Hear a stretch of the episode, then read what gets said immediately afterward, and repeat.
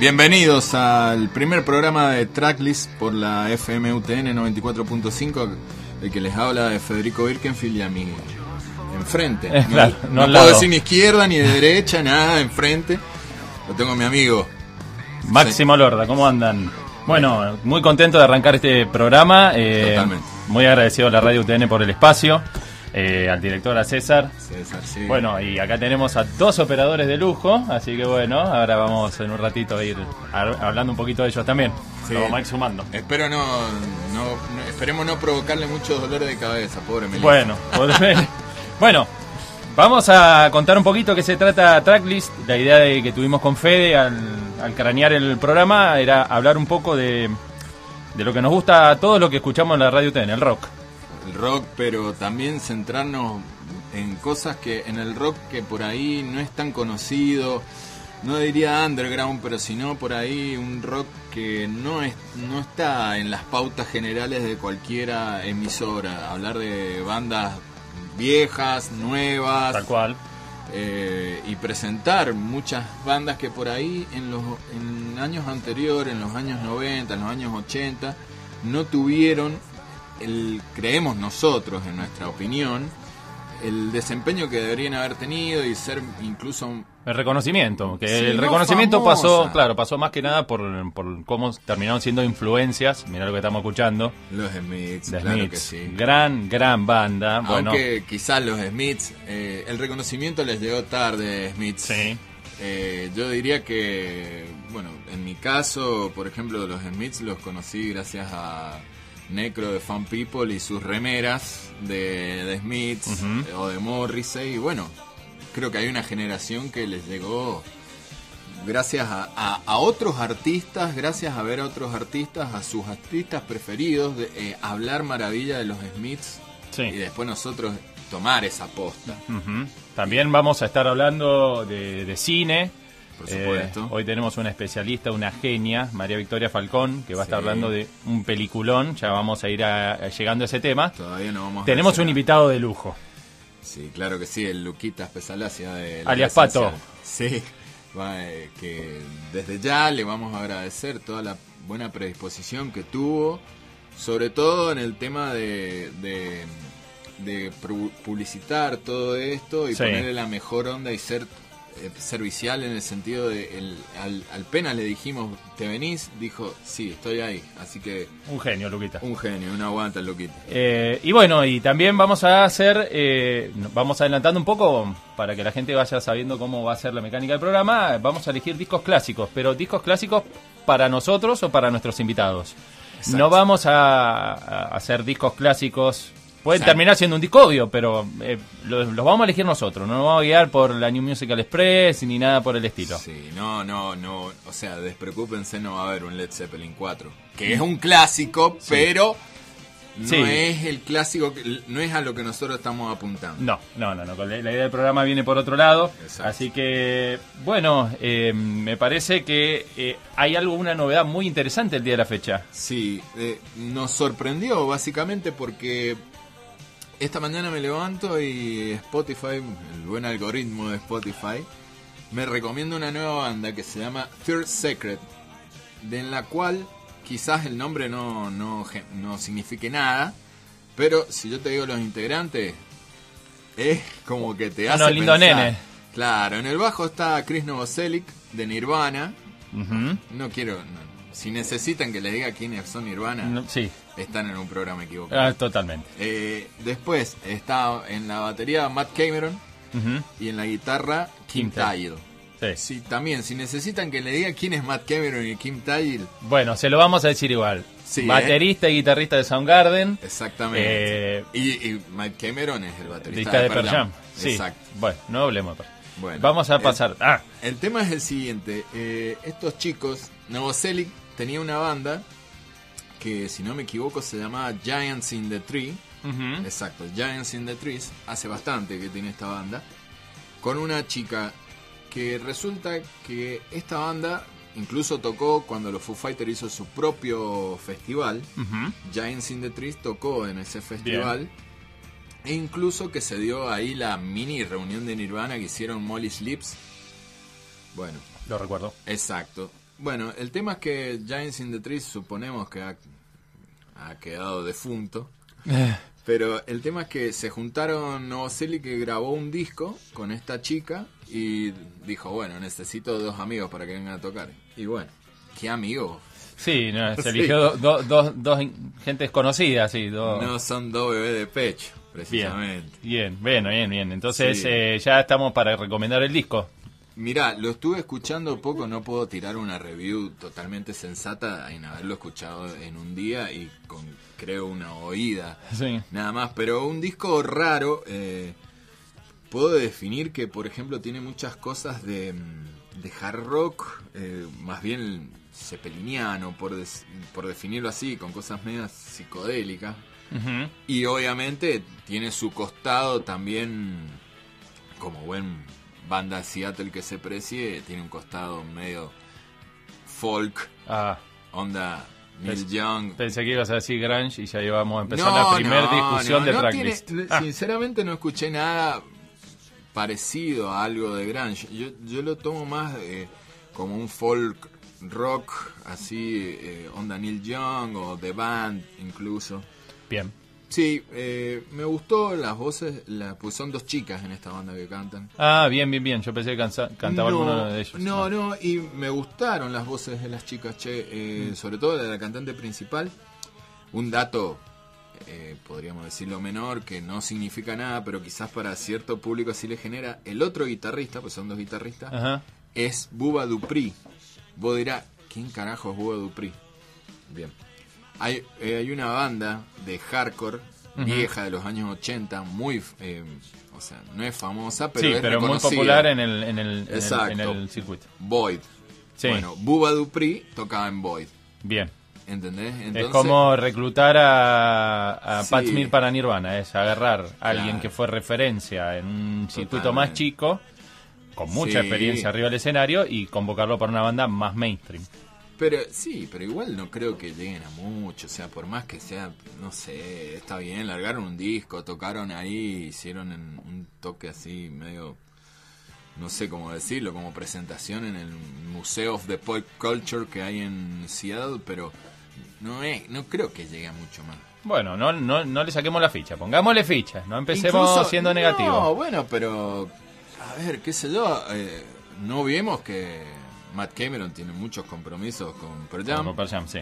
Y no creo que vaya a generar algo más que sea un proyecto de estudio, en mi Bueno. parecer. Sí, bueno, pero igual eh, el disco hay que seguir escuchándolo. Me que- gusta, sí, Bien. me gustó. Me hizo recordar ciertas cosas, bueno, no sé si creo que te acordés, la segunda banda que armó Novoselic. Sí, que Sweet fue- Six- 65. Esa es la primera, Sweet Sí. 65, Ujú. con la cantante Sí. esta venezolana Sí. de Eva Las Vegas.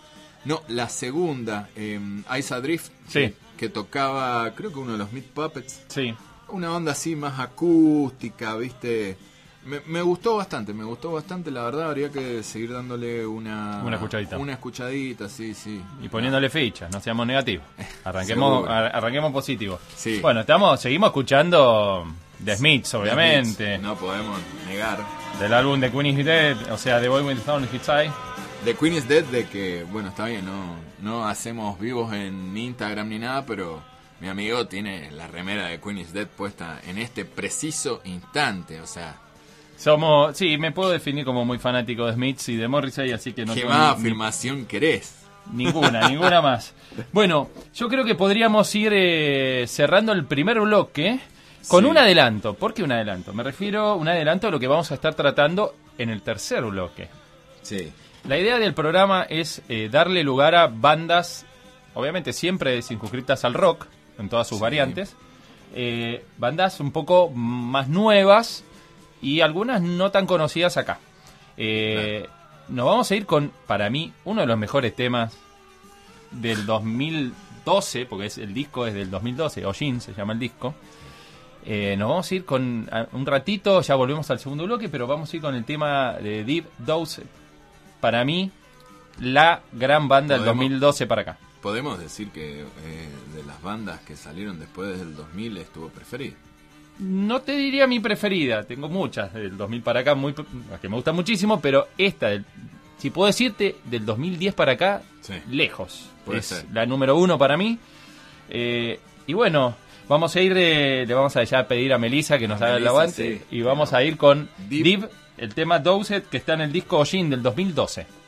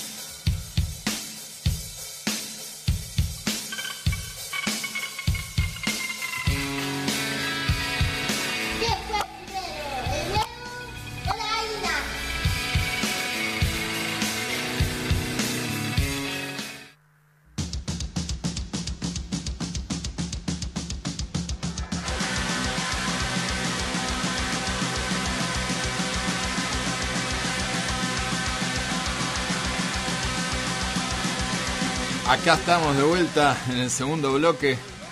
Diría de pie, pero no puedo decir de pie porque estoy sentado y se me van a caer los auriculares, pero de pie por este tema, por favor, de New Day Rising de Husker Du. No vamos a decir, bueno, para los que saben que. Los que no nos están viendo, es decir, los que no están aquí en el estudio, porque todavía no estamos subiendo fotos, tiene el señor Federico Wilkerfield, Federico Adrián Wilkerfield, tiene una remera de Husker Du. Homemade, me la hice Homemade. yo. Porque no, cono- no, no conseguí nunca una remera de Husker Du. Pero bueno, para dejar de toda esta cháchara, diría Héctor Larrea, vamos a lo siguiente. Sí. Husker Du, ¿qué es Husker Du? Vos dirás, ¿Qué es ¿Qué es Husker Du, Husker Du? Fede?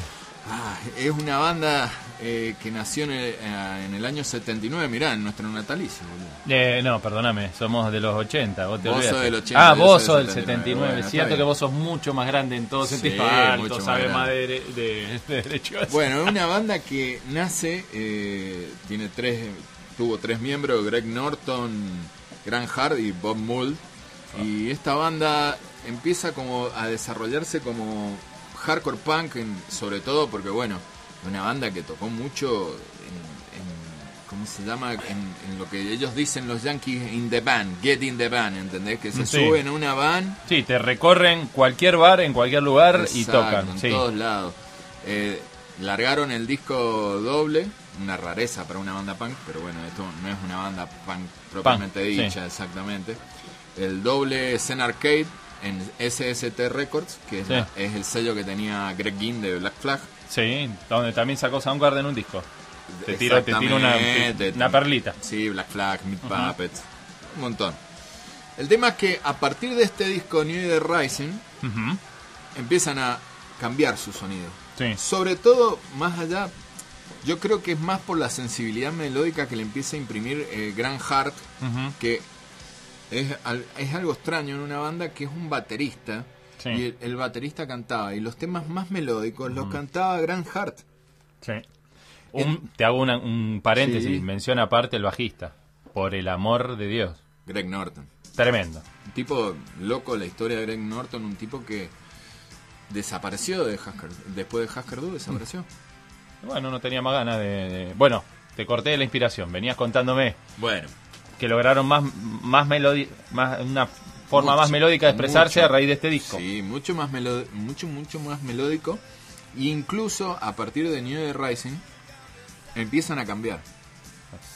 Empiezan a cambiar y agarran y empiezan a hacer en lo que ahora y en los años 90 se definió como rock alternativo, Sí, sobre todo con el disco Candy Apple Grey, discazo. que bueno, que Candy Apple Grey es raro porque también ellos como que dejaron de pertenecer a lo que es al, al mundillo hardcore porque Hablando de, perdóname, de Candy Apple Ray, Sí. Grey, estamos escuchando Sorry Somehow, que es de ese disco, un disco del 86, para que la gente se vaya interiorizando, Es- a la que le interese, súper recomendado desde Tracklist. claro, sí, el tema este disco sale por Warner, no sale más por ninguna subsidiaria ni, ni ninguna ni ningún cómo se llama ningún sello indie.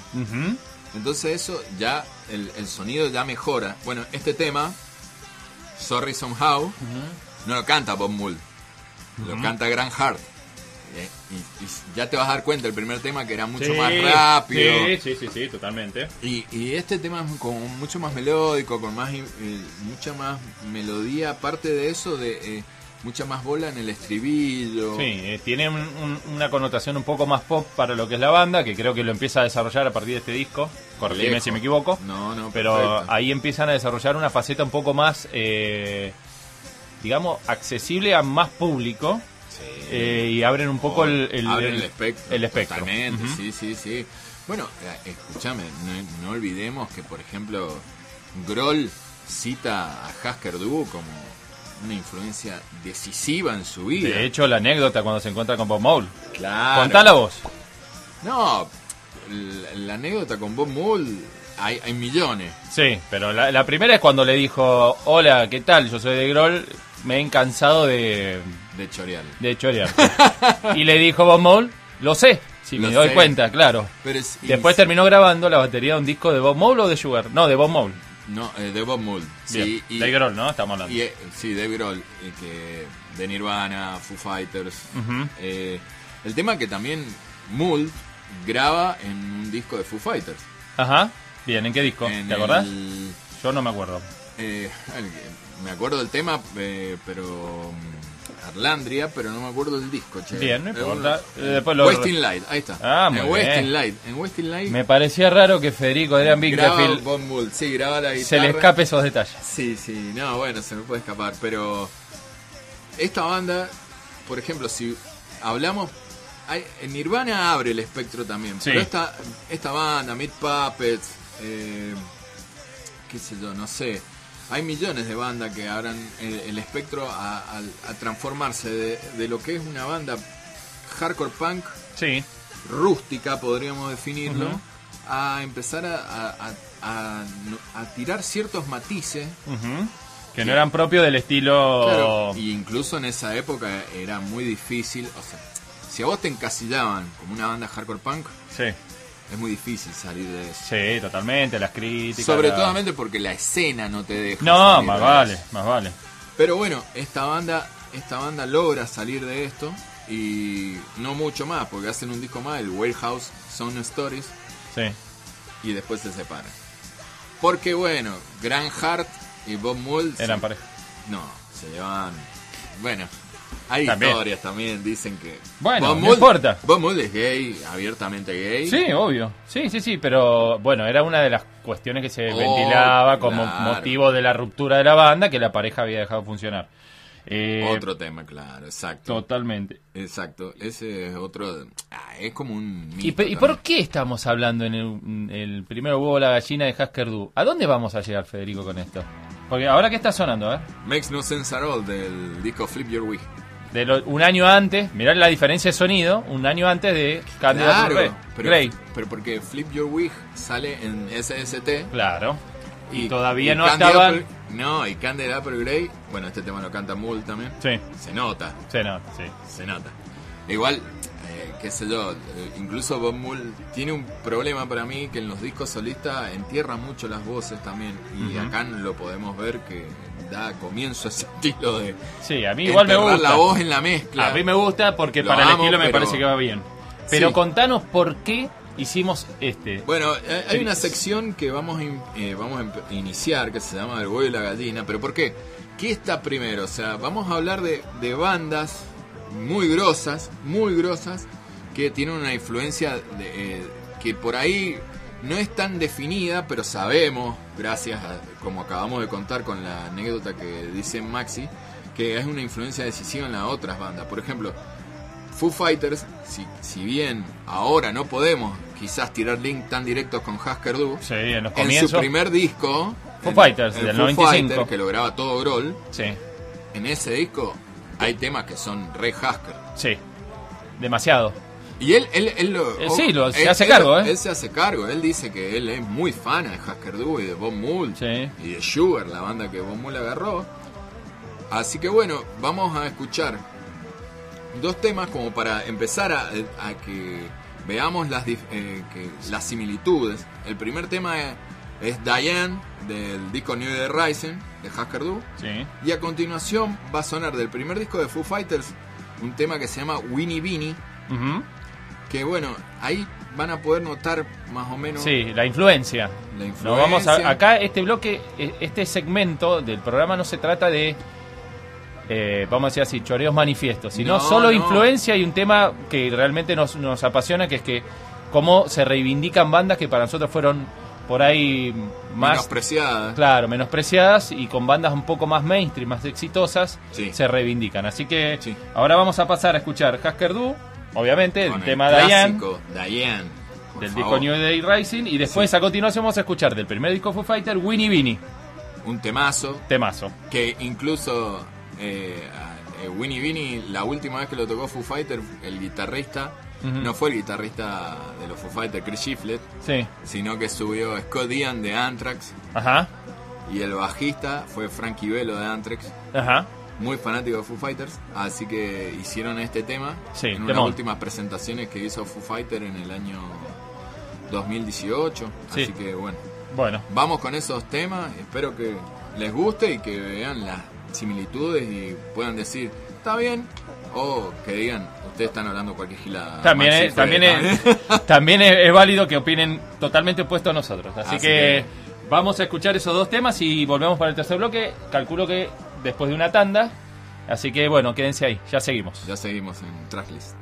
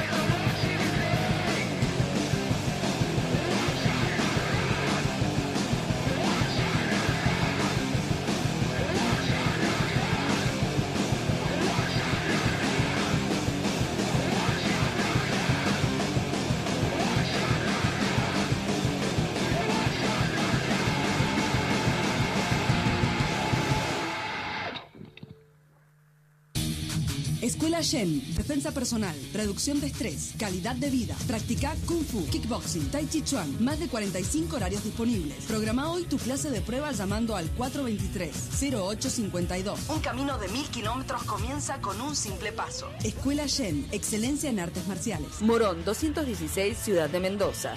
Italia 5712, Chacras de Coria. Y sus sedes en Maipú y Godoy Cruz. Encontranos en nuestra página web escuelashen.com o en Facebook Escuela Shen.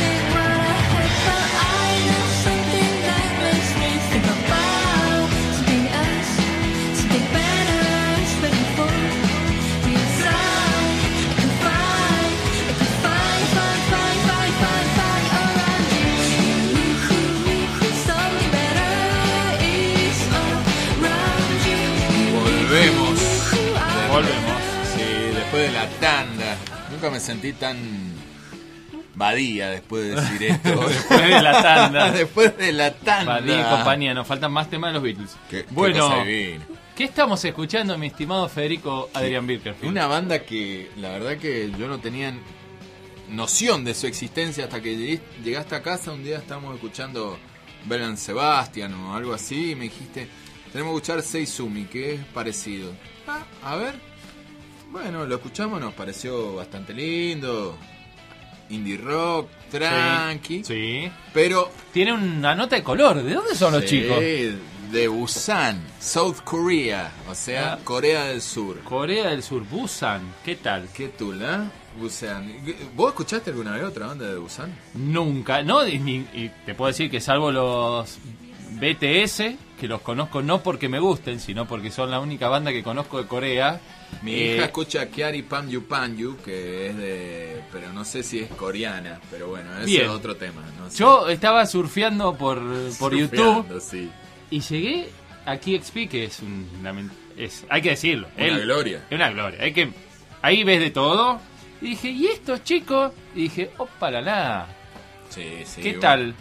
Muy bueno, la verdad que esta banda es, es- es una banda rara, eh, o sea, no que no es que lo que hagan sea muy diferente de lo que por No. ahí podés escuchar en Belan Sebastian o otras cosas, sino que eh, lo raro de esta banda es que, bueno, vean, sean de eh, Corea del Sur Sí. y que hayan no- logrado tanto renombre como para lograr ser la primera banda del sur de Corea en tocar en el KXP de Seattle Ajá. que el KXP de Seattle es, es Eh, como un bastión Sí. del diríamos del rock alternativo Del rock del- alternativo, de la, sí, en todas sus variantes, sí, de la sí, radiofonía del rock alternativo sí, sí, sí, con transmisiones en vivo. Por con- supuesto. Impresionante con, con el estudio, con las bandas tocando. Me- la verdad que. métanse por gusto en YouTube Sí. a ver pongan KXP Sessions o lo que sea KEXP. sí Para- y van a encontrar TV on the Radio o Johnny Marr. no tu banda preferida ¿Cuál de todas? en la que toca el señor Lou Barlow el bajo Dinosaur Jr. Por supuesto. Ah, la Ah, mejor. ahí Banda toca- que vi en vivo en Buenos Aires, así que debo decirlo. Se manda la parte. Sí. Bueno, pero Sí, el- ¿y qué? logrando, logrando con ese comentario un poco de envidia de la platea. Sí, por lo menos de tu parte. No sé si parte, todos. sí, sí, pero sí. bueno, arrancamos escuchando el tema que sonaba cuando volvimos a este blog que se llamaba Around You. Around y ahora estamos escuchando But I Like You. Cantan en inglés. ¿Por qué? Y es una cuestión Bueno. obvia. Sí, El- de, Corea del Sur. Sur está un poco complicado que eh, capten el mensaje. Exacto. Eh, Estamos escuchando una versión en vivo ahora del Green Man Festival Session. Contame un poquito de la banda, contame algo más, porque tiene encima, viene con una historia trágica sobre los hombros. Sí, la verdad que me, me- inmiscuyéndome en el tema de la banda, son, son chicos que son amigos de la juventud, o sea, la- el, el baterista, lo que vendría siendo el baterista, el bajista y el guitarrista eran amigos de, de siempre Sí. y se encuentran y la ven a la cantante en un tea shop, o sea, en un local de té para tomar De té. té, muy o bien. sea, nada que ver con, con dos minutos que se lo encontraron en un lugar escabeando Sí, moscas. no, No, no, no. están en un lugar de té. Y acá hay mucha diferencia con el Sí, Mosca y Seizumi, me sí, parece. Sí, pero bueno, el, el tema es que se lo encuentran y bueno, arman la banda y empiezan a tocar, largan EP. Pero ¿qué pasa? En el 2016, cuando ya la banda estaba empezando a generar un revuelo, no, no solamente, o sea, en, en lo que podríamos definir como la escena del indie. Sino más allá de eso, eh, tienen una desgracia que el, el baterista se fractura el, el cráneo y entra en un estado semicomatoso. Del cual eh, nunca logró salir y falleció en el año 2020, creo que fallece. Sí, sí. Eh, fallece en el año 2020. Bueno, el, siguieron con otro baterista Sí. le dedican le dedican un EP al baterista al baterista que Original. falleció. sí Sí. sí sí, Eh, eh, y bueno eh, la banda la verdad que la pandemia cuando ellos tenían todo para explotar la pandemia medio que los retrasó un poco en ese Sí. sentido Sí. porque bueno convengamos que si vos querés ser conocido en estos tiempos de ahora hay que tocar Podés tener los temas en Spotify, podés tener los temas en. Beats, lo que sea, pero tenés que tocar. sí, sí, sí, sí. La gente te tiene que ver y, y tiene que garpar. Sí, verte y no solo por ahí presencial, no estamos hablando de presencial, o sea, transmisiones de la banda en vivo. Por eso KXP es una plataforma a la cual muchos aspiran llegar, porque es una radio mm, eh, a, a nivel internacional vista por muchos, y esta Sí. es la primera banda coreana que llega. Que Ujú. es, es un gran logro. Se las recomiendo la... De hecho, creo que eh, el tema que viene, Old Town, es la... De- es en, en vivo en, en esa radio justamente. En el y, KXP, y sí. KXP, y es eh, la sesión completa es muy interesante para que la miren. Sí, Eh, se los super recomendamos. sí. La banda, a ver, ¿qué le notamos de influencias? Influencias no estamos diciendo choreo, eso siempre me gusta aclararlo, porque acá influencias, Y Eh, Belan de Sebastián. sí, olvídate, Belán Sebastián es como la influencia, eh, al menos para mí, escuchá, escuchá un poquito estos riffs, escuchá. Ajá, sí. Son como alegres, ¿eh? Tiene, tiene sus momentos. Prefiero esto a, no sé, J Balvin. Esto me, me encierra en la fiesta, loco. Mira, yo te diría, y, y- y con esta banda creo que decepcioné a un gran amigo mío, a Gabo Longuín, que me dijo que pensó que íbamos a arrancar con Putrid Pile. Pero Putrid Pile yo creo que se lo dejamos a, a las plateadas cruces con Sí, mi amigo personal y tu amigo, Al- eh, al Arturo. al Arturo Sidotti, Sí. El rey Arturo, genio, ídolo total. No creo que pasemos Greencore, aunque si alguna vez pasamos Greencore va a ser onda Brutal Truth y Napalm Death, y creo que va a quedar ahí Sí. como algo Así meramente anecdótico. yo. Putrid Pile hoy acá no va a sonar. Gabo, para perdón, perdóname que te decepcione. Bueno, pero sin irnos del tema, o sea, escuchen la banda, está muy bien las, las guitarras. Ellos dicen, se definen como surf gaze, Ajá. Una mezcla de, de De- surf y, y shoegaze. con un poco de shoegaze. Sí. El, el- yo no Tiene mucho pop. yo- para mí es pop. Ajá, totalmente. Para mí es pop. O eh, lo que o hoy por hoy se le dice indie. Totalmente. En, mi- en- en nuestra época, iba a decir en mi época, pero vos sos mayor que yo, por ahí vos lo No, recordás. por un año. No importa, Por un año es un año. Eh, en mi época, indie era pavement. Era otro tipo de rock. Indie, indie cuando yo empecé a escuchar música, indie era Meat Puppets, Bad Hole Surfers. Claro. Eso era mi indie. Para mí, Inclusive en los 80 era R.E.M. R.E.M., B-52, Lo ves. Claro. eh, eso era indie. Incluso, si vamos a ser un poco más estrictos en la palabra, YouTube fue indie. Claro, tuvo su momento, sí, sí. Hasta Después se fue hiper mainstream, pero bueno. Pero O bueno, sea, después para ver un recital eran indie. Claro, después necesitaba un- ¿Cómo es que se le dice? Un bucket de. Un baldecito de pochoclo para los recitales de YouTube, pero bueno, los queremos igual porque. Yo lo vi, lo vi, me gustan. los quiero. Ya lo sé que lo viste, ahora estás sacando chapa vos. Bueno, Sí, sí. mira, vamos a terminar este bloque porque ya está María Victoria Falcón Sí, acá sí. en el estudio. Está tosigando cual... No nos está tosigando, eso es mentira de co-conductor acá, compañero mío. Así que vamos a empezar el bloque de cine, pero nos vamos a ir, ya terminando con Seizumi, con un temazo que también está en vivo, que se llama I Know I'm Kind of Boring. O sea, divino el nombre, me encantó.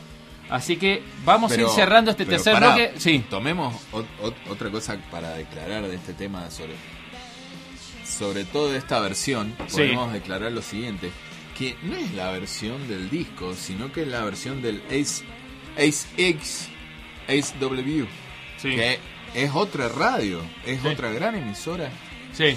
es otra gran emisora de Estados Unidos. Gran, gran emisora y, y que tiene, al, al igual que KSP, esto de que- las bandas en vivo. La traducción sería el South by Southwest.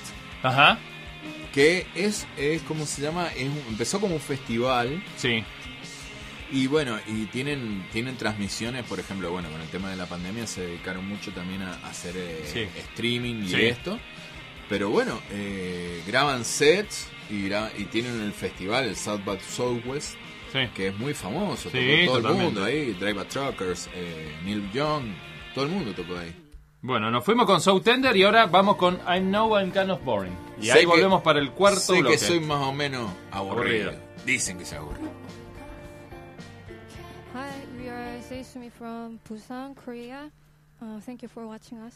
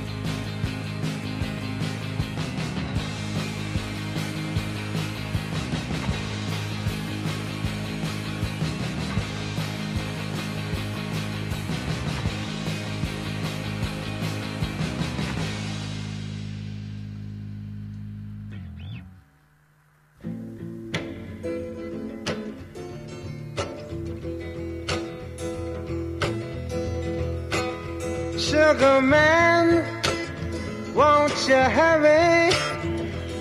Cause I'm tired of these scenes. For a blue coin, won't you bring back all those colors to my dreams? Silver magic ships you carry, jumpers, coke, sweet Mary Jane.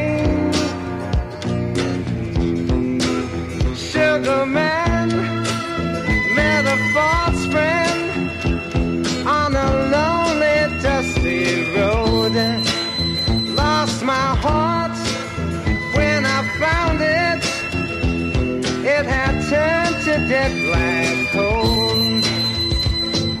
Silver magic ships you carry, jumpers, coke, sweet Mary Jane. Sugar man, you're the answer that makes my Seguimos en el cuarto questions bloque de disappear. Tracklist y tenemos una columnista de lujo, Del deluxe. de luxe. Deluxe, ustedes dicen. Sí, María Victoria creería. Falcón se define, mira, te voy a decir, esta es la parte más linda de... No, no te rías. Un alma antigua en el mundo posmoderno. Cuyana por adopción, bienvenida a mi mundo, ahí estamos. Amante de las letras, el cine y el arte en general, melómana de nacimiento, obviamente, y aficionada a la radio de toda la vida. Muy bien. muy bien. que- Un aplauso. la- Muy bien, muy bien. Creo que la hice como bastante sencilla, ¿no? Eso de la, de la autoevaluación, de la autodescripción, siempre es bastante difícil. Sí. Totalmente. Entonces digo, bueno, la voy a hacer como global, pero puntual. Así que nada, eh, en esa calidad vengo. Excelente. Gracias por la recepción. Definiste cuál príncipe Francescoli en el año 95. Sí, Mirá, definiste con mirá, categoría, eso quiso decir. mirá, mirá. Mucha gente en este momento debe estar eh, indignada porque me, me vinculen con un ídolo de River. Pero Ah, a mí el fútbol me pasa muy de lejos. No, no, Eh, No, eh, no. acá uno de los conductores está feliz por esa referencia. Perdónenme, el fútbol me pasa re lejos. A Yo mí soy de también, Argentinos pero bueno. Juniors y hasta ahí me El quedo. Del bicho. ¿ah? Qué cosa Sí, local, sí, ¿ah? sí. Sí, cosa Sí, sí, sí, sí. Victoria o Vicky, como te guste más, ¿de qué vamos a hablar hoy? Eh, bueno, ustedes me han convocado en, en esta calidad de persona que en algún Sí. momento estuvo vinculada al cine. Yo durante siete años fui miembro del Cine Club Stock, un espacio de cine autogestivo que sigue funcionando, que eh, es como eh, referente cultural del cine por el cual yo aprendí mucho y del que me nutrí. Entonces, Exacto. bueno, más allá de que siempre me gustó ver cine, eh, en ese lugar encontré como el nicho, ¿no? Y Claro. aprendí, aprendí, aprendí, aprendí. Y después seguí como la autogestión por mi propia cuenta, siempre buscando lo que a mí me gusta, eh, siguiendo muy pocas agendas, eh, porque, qué sé yo, la, la agenda de los festivales está buenísima, pero me pone un poco nerviosa esto de la compulsión de tengo que ver las 150 películas del Oscar, y no sé si me, me pinta las 150 del Oscar, pero me pintan determinadas películas. Sí. Hay que tener tiempo también. para ver. También, También, obvio. obvio, obvio. Por eso es maravilloso dedicarse a eso y Claro, que no sí. le paguen Sí, sí, sí, para poder sí. sentarse a disfrutar películas, analizar películas y Claro, demás. sí, sí. Eh, bueno, me gusta mucho la idea de las pelis que vinculan eh, ramas del arte, ¿no? Y esto de venir a charlar de cine y, y música me parece como re interesante, sobre todo porque eh, se puede abordar desde un montón de lugares. Totalmente. Eh, las obras de compositores, yo soy fanática de Ennio Morricone. Ah, claro. Ennio Morricone y ponerle la banda de sonido de... Por de un puñado de dólares. ¿No? Y, y de Cinema Paradiso. Ta, Sí. na, na, na. ay, ay, se me caen las lágrimas así. Una Claro, maravilla, sí, una maravilla. Un genio. Entonces, bueno, la idea de, de mi, de mi participación acá en, en el espacio es esa, ¿no? Eh, flashearla con algo del del cine y la música y venir y charlarlo. Sé. Maxi, que vos detestás los musicales, así que me empeñaré en eh, No hacerte detesto, amar un par al Pero los menos. quiero menos que a los demás. Bueno, hay un par que están muy bien, de los que vamos a charlar, este, así que bueno. Hoy, hoy la flashé con una peli que me gusta mucho, que esas películas que decís, aparte dura hora y 26. Sí. Esas Sí. maravillas que decís, en vez de verme... también. En vez de verme dos capítulos de una serie, me miro esta peli una y otra vez, una y otra vez. Y mi forma de llegar a ella fue muy, muy random. Estaba en la casa en la que vivía, laburando en el jardín, escuchando no recuerdo qué, y el algoritmo de YouTube me llevó a un lugar. Y dije, ¿qué es esto? Y lo dejé cuatro o cinco canciones. A la quinta canción dije, me encanta que estoy Dejo escuchando. el jardín y voy a ver qué carajo ¿Qué está cuerno suena? Y voy a la pantalla de YouTube y veo una imagen amarilla con una figurita en el medio de un chango de pelo largo, todo de negro, con una guitarra colgada y veo que era el póster de una película, Searching for Sugar Man. ¿Qué hizo la Vicky? Search for Sugar Man. Obvio. Busqué al Sugar Man y ahí descubrí que es una película documental del 2012 dirigida por Malik Benjelow, espero pronunciarlo bien porque es era sueco, ya vamos a hablar del director. Sí. que Historia era- trágica. Historia trágica, la, la Sí. charlamos más al finalcito. Eh, flashé mucho, me bajé el soundtrack, escuché el soundtrack y dije, esto me gusta un montón, me bajé la película. Muy bien. Vi la película y dije, esto me gusta un montón. Eso me gusta más. Exactamente, y empecé a juntar gente. Veámosla, veámosla, veámosla. Como debe ¡Salud! ser. Como ¡Salud! debe ser. Como debe ser que si vos, si el, el- todo alma melómena, ahí se define tu, tu inquietud melómana en el sentido de decir, che, vi esto. Vamos. Compartamos, compartamos. Escuchemos esto, ¿entendés? Vamos para adelante con esto, ¿entendés? Bueno, cuestión es que bajé la peli, la flashé como les digo, Muy busqué bueno. información y yo tengo siempre dos referencias. Mm. Eh, IMDB, que es Internet, Internet Movie Database, que es como la página de cine, Claro. y Film Affinity, que viene claro. también por ese lado. Sí, sí. Cuando entro en IMDB veo que el puntaje que tenía la película sobre 10 era 8,2. Es bocha, es un montón. Y en Film Affinity está como número 13 de mejores documentales de lo que va del siglo XXI. Opa. Dije, estamos muy bien, o sea, estamos viendo un muy buen producto. Y efectivamente, como producto audio- audiovisual, la película es hermosa, está muy hermosamente contada, Sí. tiene giros uno tras otro, cosas que no te imaginas y decís, wow.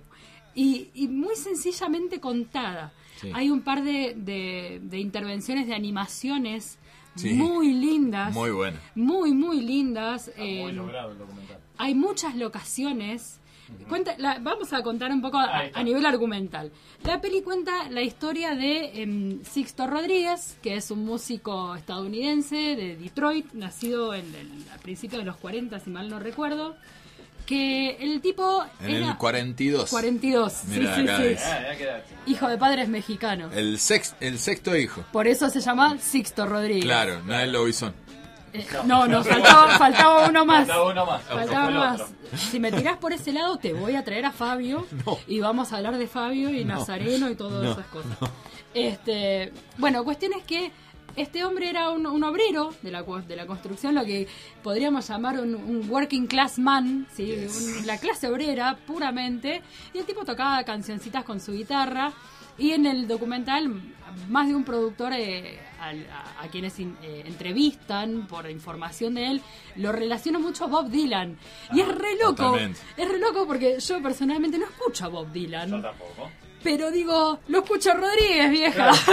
es el, como el, el clase B. Es el Creo, clase B y creo está muy bien. en lo que decir no escaparle que en esa época en la que este tipo empezó a tocar había como toda una explosión del folk que podíamos definir lo que tiene Bob Dylan, Pete Seeger, eh, Joan Baez, la mujer Bueno, de Bob. Dylan. eh, bueno, entonces lo podemos enmarcar ahí. Sí, sí, sí, sí, totalmente, totalmente. Eh, cuestiones que lo ven unos productores en uno de estos bares frente al, al muelle, así, zona portuaria, fabril, bien, bien Sí. gris, bien oscura. Y le producen un primer disco que se llama Cold Facts, que quiere decir como los hechos duros, Los hechos los duros. hechos duros. Y la segunda le producen en el 70, 1970. Sí. Y en 1971 le producen un segundo disco que se llama Coming from Reality. eh, que O sería sea, como llegando, volviendo de la De la realidad. realidad.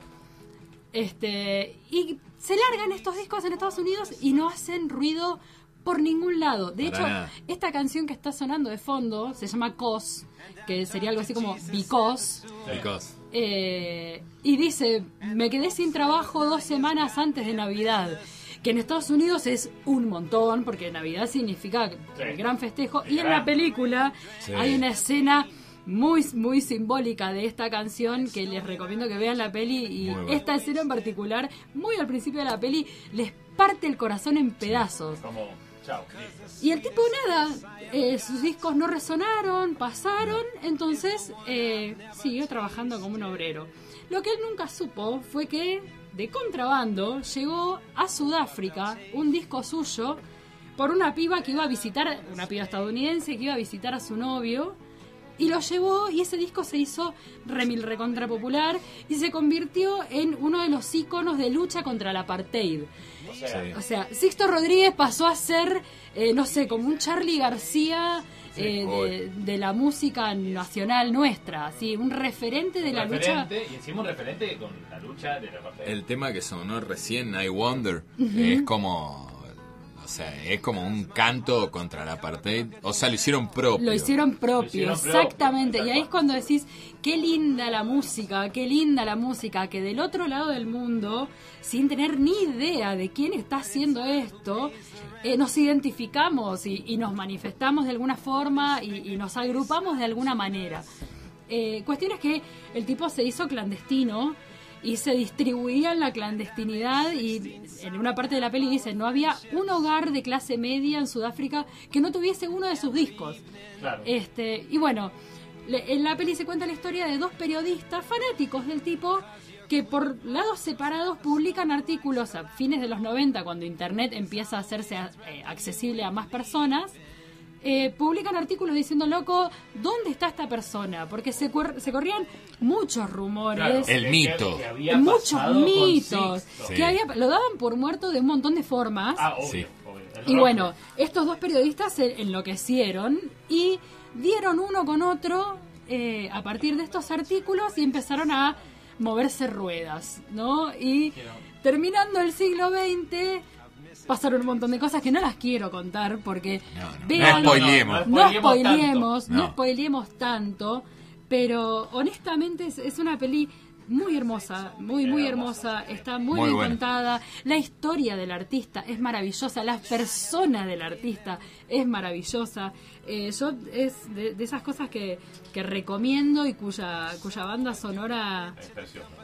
La llevo, la llevo en, en el pendrive, la llevo en el ¿Te puedo teléfono. preguntar cuántas veces la viste?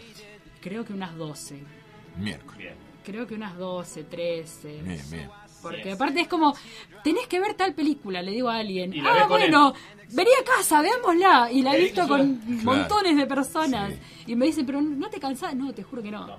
Te juro que no. No, está tan bien, tan bien hecho el documental. Es muy bonita, es muy, muy bonita. Es una peli linda, linda película. Que la gente muchas veces opera desde el prejuicio con el documental de Ah, sí. me voy a aburrir, es un embole, me tiran datos duros. Y no, no. te- No. acá es una historia, te narran una historia. No, pasa rápido igual, ¿eh? Rapidísimo. Pasa bueno, el director Ahí vamos a la parte. A todo esto, comentario al margen. Sí. Eh, la peli ganó el Oscar a mejor eh, documental largo. Ganó el BAFTA, que es el premio de, de De la British, ingleses, de, los ingleses. British. También mejor documental. Eh, ganó premios del público. O sea, estuvo bancada en serio de todos lados. Y era una peli independiente que muchas escenas se filmaron con un iPhone. Eh, y tiene. Pero aparte, chicos, tiene, eh, no sé, por lo menos 6, 7 locaciones en tres continentes. Sí. O sea, Sí, un, un desarrollo, la verdad que. un eh, laburazo. La producción de, de la peli. Un laburazo. eh, creemos que la película no se desarrolló en un- de un día para el otro. No, no, ojo, se nota no. que es de de, investigación eh, que claro, hay un trabajo de investigación de atrás hecho, si bastante vemos, fuerte. si vemos los años, la peli es del 2012, Sí. eh, este contacto de los periodistas es del 98 y otros Claro. hechos muy simbólicos que quiero que vean en la peli pasan en la primera década del siglo XXI. Entonces, Claro. eh, hay Hay todo un. Sí, sí. hay un laburito. Laburo y, de- largo. y desde la última narración que se hace hasta la fecha de, de- de- de- de presentación oficial de la peli, De la peli. pasan como cinco años. Entonces. Hay cosas en el medio. Otra cosa también están buscando un tipo, no olvidemos de eso, estamos buscando un tipo, pero no un tipo que vos buscás en Facebook o en No, Instagram, no, no. buscás un tipo, Nacido en el 42. Es un tipo que grande, sacó dos ¿entendés? discos. Aparte algo- los discos en los Volvió el- 70 En los Claro. 70. Música que no está, no, no- no existía la idea del formato digital de eso y de la proliferación de eso. ¿Cómo copiabas un vinilo? No. Claro, no ¿Me había entendés? forma. No, no hay forma. La piratería con la que se compartió en Sudáfrica se la rebuscó fuerte, fuerte, Claro, fuerte, claro. fuerte, porque era del vinilo después grabar algún, eh, qué sé yo, el, el- el aire con un cassette Claro. de eso sonando, porque no había computadora donde filtrar, una consolita, No, nada. Pero iba al cassette tenías el magazine. No sé cómo El magazine, para- sí, para grabar con eso, claro. Pero Es una locura. Y el, algo que me interesa mucho es que el guion de esta peli lo dirigen, lo dirigen, lo escriben el director y los dos periodistas. Ah, los dos periodistas que Entonces- cruzaron información. Exacto, entonces es como un laburo bien colaborativo. Sí, que el- en la película incluso uno de los periodistas que es el dueño de una disquería, que sale el tipo hablando, el tipo sale hablando y es como que lo tira como que es, es, eh, conseguir el disco, sobre todo el segundo disco, Sí, es como. como un santo grial. Sí, sí, sí, sí, totalmente. Porque el primero, bueno, convengamos que bueno, el primero lo consiguieron todos más o menos desde la misma vía, Sí. pero el segundo Sí, era como más santo grial, dice, ¿dónde lo sacamos? ¿Cómo llegamos Oh, a bueno, esto? somos nosotros, somos tipo más o menos que tenemos una edad considerable. Vos y yo. El, el Maxi tiene eh, pelo blanco, lo que nota su edad. Pero el tema es el siguiente, que ahora eh, por internet podés conseguir las cosas. Pero en esa época, ¿cómo Sí. conseguís? No. ¿Cómo vas y le decís, che, quiero el disco de Sixto de Rodríguez? Víctor Rodríguez te dice. ¿Y qué? ¿Quién? Ajá, ¿de quién ¿Cómo hacemos? ¿Entendés? En Nueva Zelanda, en, en Sudáfrica, Sudáfrica. perdón. Sudáfrica. Igual en Nueva Zelanda, Australia. También. y Sí, sí, llegó sí. y lo han reeditado, de hecho, los discos en los 2000 Mirá. Eh, o sea, por eso te digo, es muy loco. muy loco lo que. Es muy loco. Y uno de estos periodistas es gracioso porque eh, su apellido es Segerman, que es Sigaman en, en, Sigaman. En- en ese inglés de, de Sudáfrica. Sí. Y la gente lo pronunciaba mal y por eso a él le decían Sugarman. Entonces él, es- él estaba reidentificado con todo, Con todo. hasta con Sí, el nombre. sí, la flasheó mal. La flasheó mal, la flasheó mal y salud por la gente que la flashea así de mal Y hace estas cosas y hace estas maravillosas. cosas maravillosas. Te tiro un cold fact. A ver, Cold Fact del primer disco vendió solamente, según Nielsen Soul Scan, que es el que el, el organismo que vende, el que ve los discos que venden, 201 mil discos desde el año nue- 1991. claro. Y de esos 201 mil discos, 173 mil fueron vendidos después que, el- de que salió el film. Bueno. Ya está, no, no, no, ya está, dicho. no te puedo decir más nada. Es, bueno, escuche la banda sonora, vea Oh, la película. muy bueno. Antes de que nos disfrútenlo. vayamos con el tema Street Boy. Street Ojo. Boy, yo elegí como, como canción Ojo, de puedo cierre- decir algo, me suena mucho, eh, sobre todo este tema que estamos escuchando ahora, que es Can't Get Away. Can't Get Away. Me suena mucho a Santana.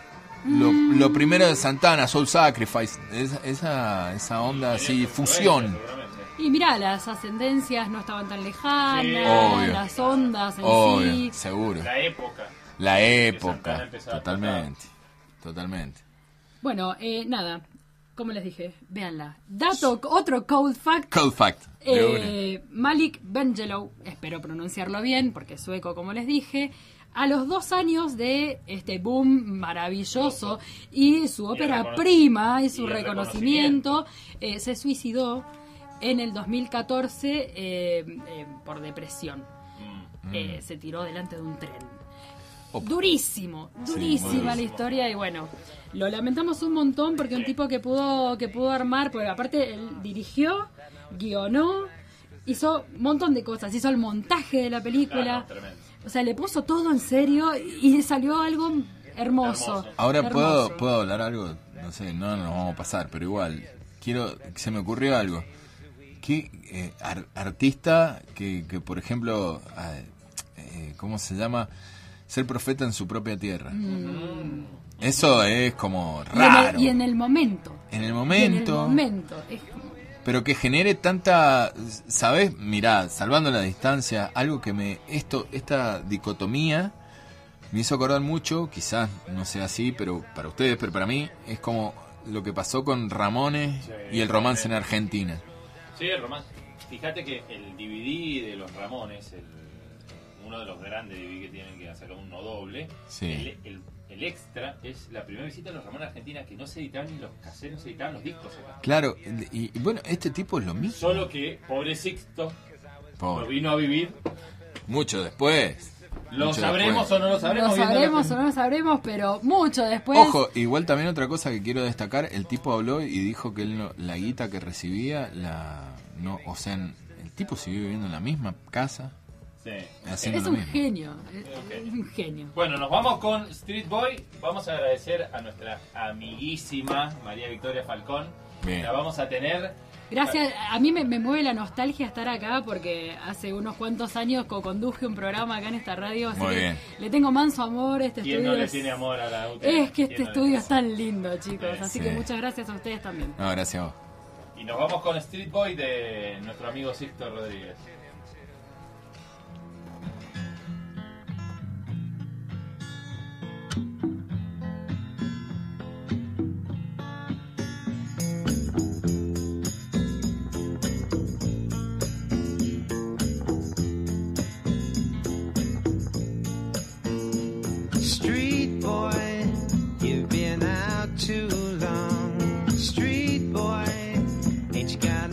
To go home? Street boy, you're gonna end up alone. You need some love and understanding, not that dead in life you're planning. Street boy.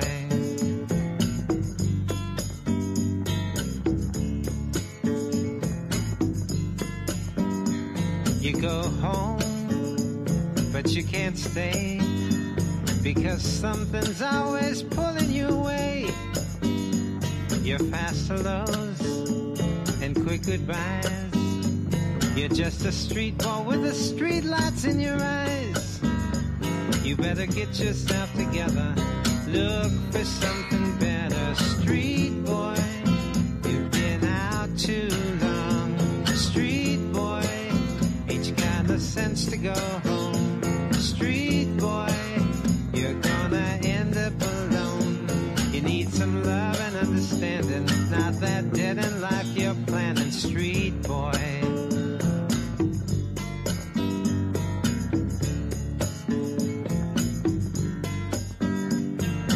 sister says that every week you just come home to eat and go to sleep.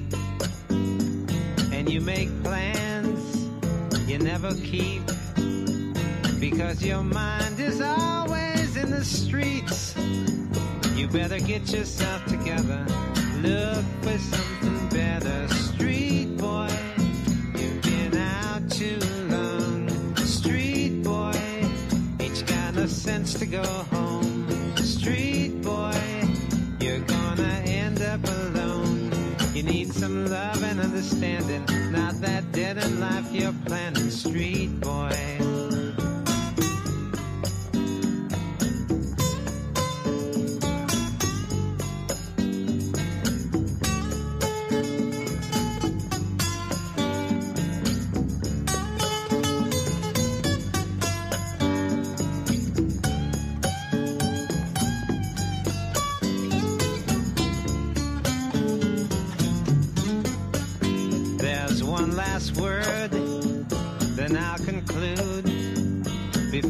Pick up and put on your attitude.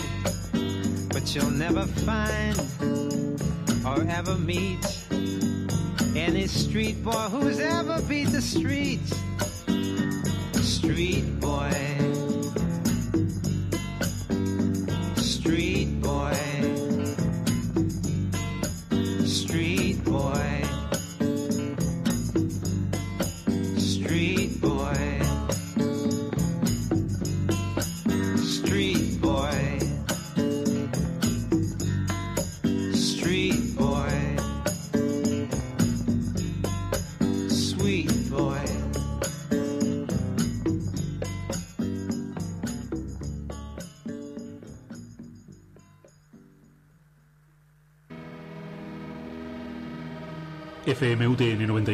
94.5. Un concepto. Variadas interpretaciones.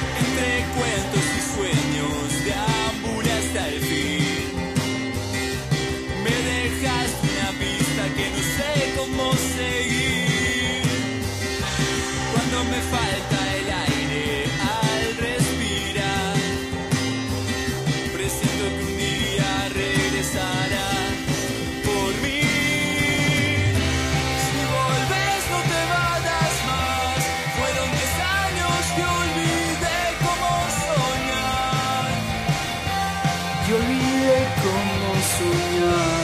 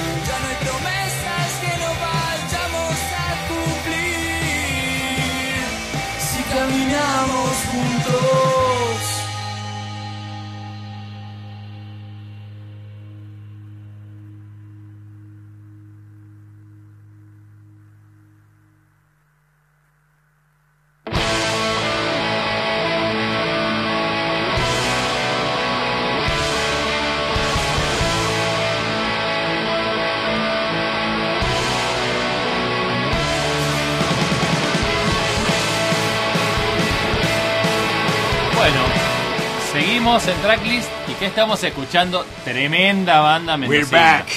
Yes. Tremenda banda mendocina, lo esencial. Lo esencial. ¿Y a quién tenemos acá al lado Pero nuestro? no, con- no nos vamos a contentar con solamente escuchar esto, sino que lo tenemos al artífice. Al artífice de estas letras y estas voces.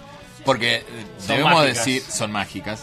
Pero debemos decir que el baterista le debemos un montón. Un montón a Chicho. Chicho se puso, no la 10. La 10. La 10 de la del aguatero, todas se Todas, puso Chicho. todas, sí. porque nos ayudó a grabar la cortina de tracklist. Así que estábamos escuchando, arrancamos escuchando entero entre cuentos y sueños. Temón. Temón de lo Del año pasado. Del año pasado, un single. Sí. Porque están empezando a sacar singles y eso me encanta. Amo eso, amo eso de los 80, single EP. Sí, Dejen de pensar en discos. Y si lo presentamos, estamos Lucas con Lucas, Pato Pesalacia.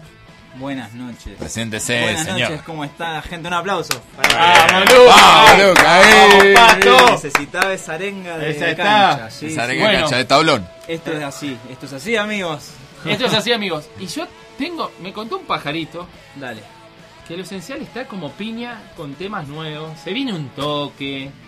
Contame un poco, Luquita, cómo viene lo esencial. Contale a la gente. Bueno, buenas noches, soy Lucas, alias Pato o Patoto de Lo Esencial. Banda que ya está por cumplir su octavo año. Un montón. Tranqui, manejate.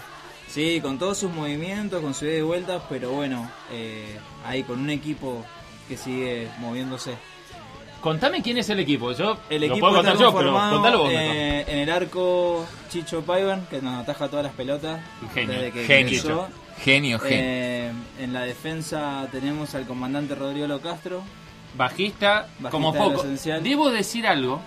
Me han comentado hace poco otros pajaritos que. Uy, está lleno de pajaritos. Estoy lleno de pajaritos. Sí, sí, no que sé. es tremendo guitarrista, aparte, Rodrigo. Yo lo Sí, vi. toca muy bien, mirá, voy a contar esto. Voy a hacer un paréntesis antes que llegue al Juaco, que Dale. lo amo al Juaco. Último recital pre-pandemia. Sí. Fui a ver a lo esencial. Me subí al escenario y le dije a Rodrigo, me encanta cómo tocas el bajo. Corta se la hice así. No lo conocía, pero flashé. Me Sí, encantó. Sí, sí, tiene mucho. Creo que el- lo vamos a homenajear ahora con las Bueno. palabras. Sí, sí. Primero que nada, el- desde que ingresó al proyecto, creo que siempre le pudo dar su estilo y su impronta. Sí. Lo logra y, y lo concreta muy bien. Y bueno, el proceso es de ahora sostenernos durante los años, Sí. ¿no? Pero lo lindo es que, que este proyecto está como en un movimiento importante y que ha pasado por varios procesos. Y Sí, ahora está como sí, una- sí, sí, ha evolucionado. A ver, la evolución no quiere decir desconocer el pasado, sino hacer otras cosas. Yo amo a las Exacto, bandas que deciden cambiar porque las bandas que, que Sí. deciden quedarse en una cosa me parece bien, las que evolucionan a mí me encanta, particularmente me encantan Sí. las bandas que deciden, che, y si corremos el umbral un poquito más para allá a ver qué onda. Pero yo creo que también, eh, no sé si Luca va a pensar lo mismo, el estilo, que creo que en el que ustedes empezaron, el post-hardcore melódico, podríamos decirlo, puede ir para cualquier lado. En el, en el sentido de que eh, tenés bandas muy disímiles en lo que es el, el- en el estilo que es las bandas más grandes, que por ejemplo, que sé como Alexis on Fire, que vamos a hablar, no suena a Silverstein o a Taking Back Sunday. Eh, eh, podés, eh, Hay- ¿entendés? hay- podés, hay un- podés ver. un un Sí, O sea. The Get Up Kids, no, The Get Up Kids no suena a Alexis on Fire. No. Exacto, no. Pero pará, antes, antes que Antes sigamos, que vamos con el ahora vamos con el, con el Juaco. Ah, no, pará, el, yo creo que hoy vamos a nombrarlo al final. Por, Vamos de nuevo. Por una particular. Dale. Ahí en la defensa, en el ala izquierda, Sí, el sí. comandante. En la otra ala derecha, estoy quien les habla. Eh, porque en este momento la posta, creo el win, el- el- nuestro El win. Nuestro Palermo acá. No hablemos de Boca, por el Boquita. de Claro, no, hay que no, traer no tenemos referencia. El, el, el Ángel, Juan Pablo Ángel, ¿querés que digamos? El- Bueno, dale, dale, que vos quieras. El Agustín Álvarez. poné el color que vos quieras. Eh, El no, almendra, hoy el almendra. está- hoy No. está, Sí, hoy bueno. está Juaco. Hoy creo que es eh, quien, quien también, el paso del tiempo, eh, fue quien termina hoy siendo uno de los más chicos cuando ingresa al proyecto. Sí. Sigue siendo el más joven de la banda y lo va a ser siempre. Hasta Es que el más chico de todos los que yo conozco también. claro, pero sigue siendo como hoy uno de los que creo que, que bueno, dentro de la propuesta es uno de los que activó la última parte donde donde este proyecto en realidad no siempre el arquero es el chicho, también muchas veces Ujú. yo puedo ser arquero, esto fue como una, una forma divertida de presentarnos, pero Sí. Un poco con la, la lenga futbolística, pero la idea de grupo es que siempre esté en movimiento. Sí. Eh, nos fuimos asociando muy bien con el paso del tiempo, porque también un proceso, y está bueno contárselo a la gente, que un proceso de banda, eh, lo que se ve en las redes es un 20%, y lo que Totalmente. pasa por debajo es un 80%, porque la gente no te ve cuando la pasás como el orto, perdón por la palabra, pero Sí, sí, así. Sí, sí, sí. Cuando o la pasás muy mal, eh, y cuando tenés situaciones en las cuales muchas veces te ponen como en, en, en una situación, no sé, de quiebre, por decirlo, personal y demás.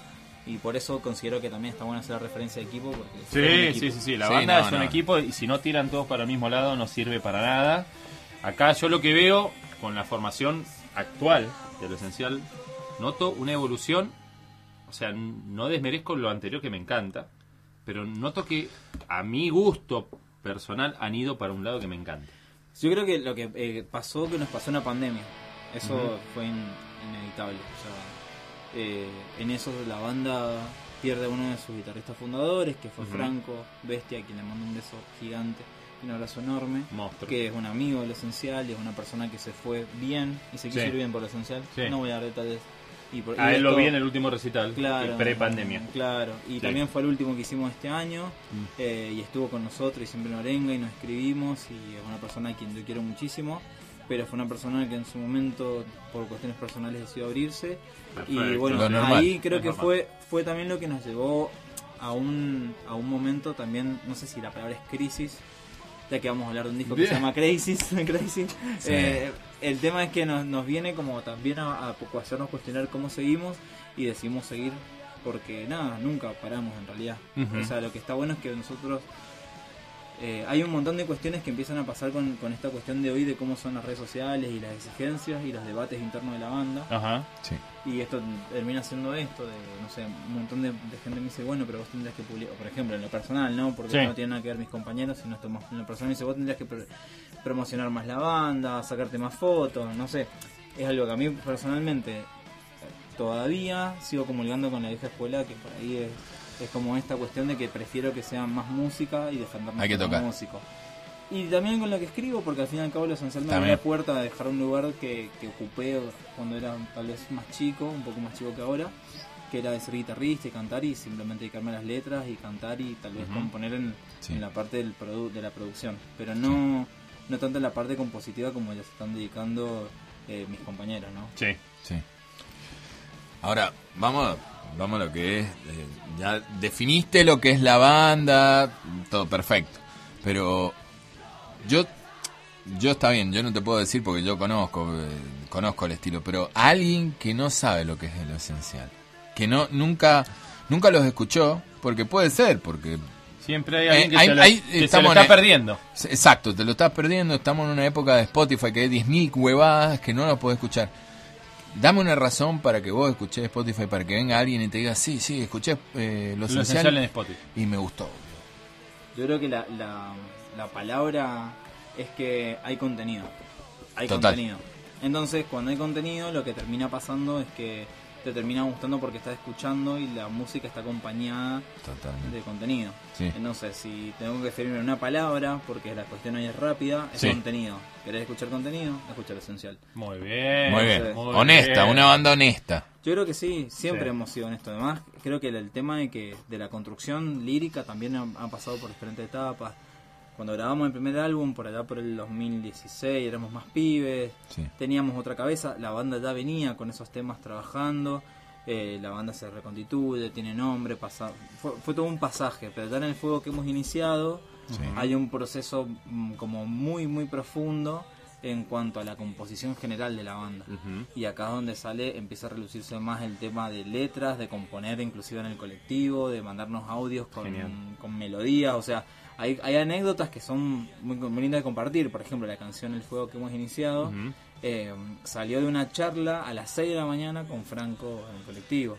Decía, mirá, tengo esta melodía y tengo esta letra.